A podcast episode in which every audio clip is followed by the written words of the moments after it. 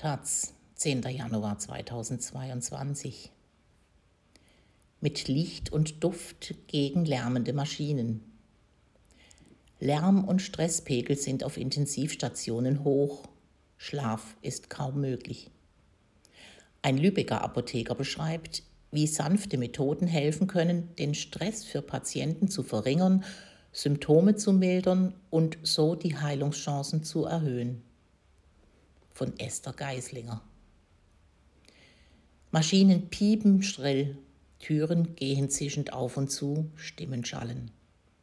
Der Lärmpegel auf einer Intensivstation ist hoch, damit auch das Stresslevel der Patientinnen. Der Lübecker Apotheker Jörg Riedel schlägt Lösungen vor, die den Schwerstkranken helfen und kaum Geld, sondern nur einige Vorurteile kosten. Massagen mit Bergamottöl, Jasminduft im Krankenzimmer, wärmende oder kühlende Wickel. Als Jörg Riedel vor zehn Jahren mit solchen Vorschlägen auf die Intensivstation des Universitätsklinikums Schleswig-Holstein UKSH kam, sah er in skeptische Mienen mit hochgezogenen Augenbrauen. Die Kollegen dachten wohl, wir wedeln mit Häkeldeckchen und machen Schamanismus sagt der 51-Jährige, der im Universitären Krebszentrum Nord in Lübeck als Stationsapotheker arbeitet. Inzwischen hat er alle Beteiligten davon überzeugt, dass solche sanften Methoden gut in den Gerätepark der Intensivstation passen.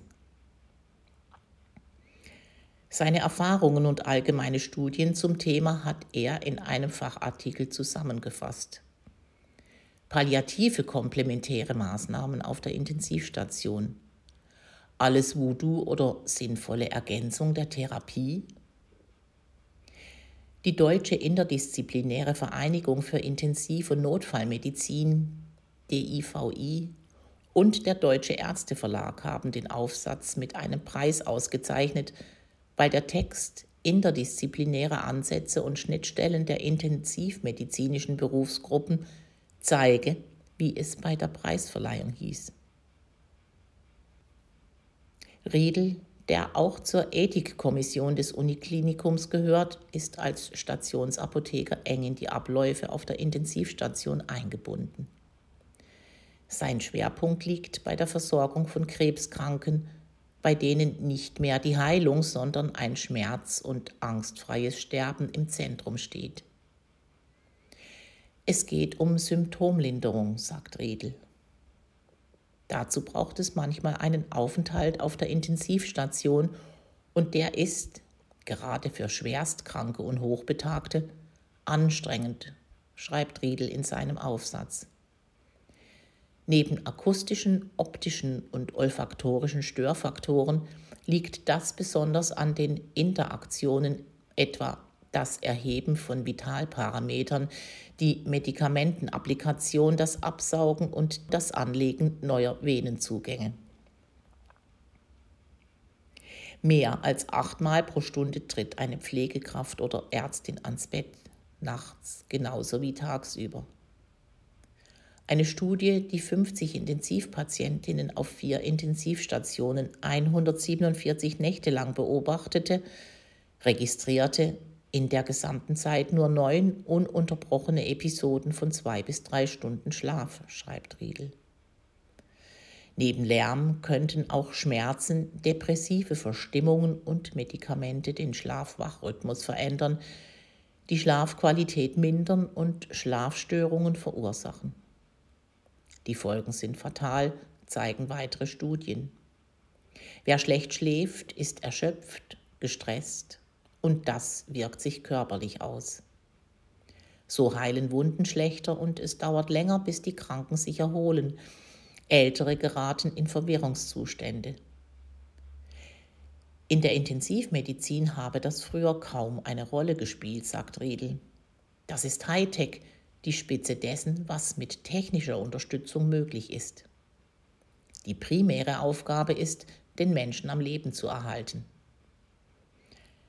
Spätfolgen, auch wenn sie jahrelang andauern, seien da zunächst unwichtig. Beifang sozusagen. Doch das Bewusstsein wandle sich, weiß Riedel, der auch Kurse für Palliativversorgung abhält. Früher waren dort die Intensivmediziner so selten wie karierte Maiglöckchen. Heute nehmen sie regelmäßig teil. Ein Grund könnte sein, dass dank des medizinischen Fortschritts immer mehr Menschen auf der Intensivstation liegen, bei denen es nicht mehr um Heilung geht. Hochbetagte und Schwerstkranke.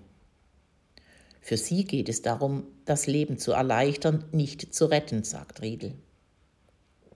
Sicher kann ich jeden mit Medikamenten ruhig stellen, aber das wünscht der Patient meist nicht.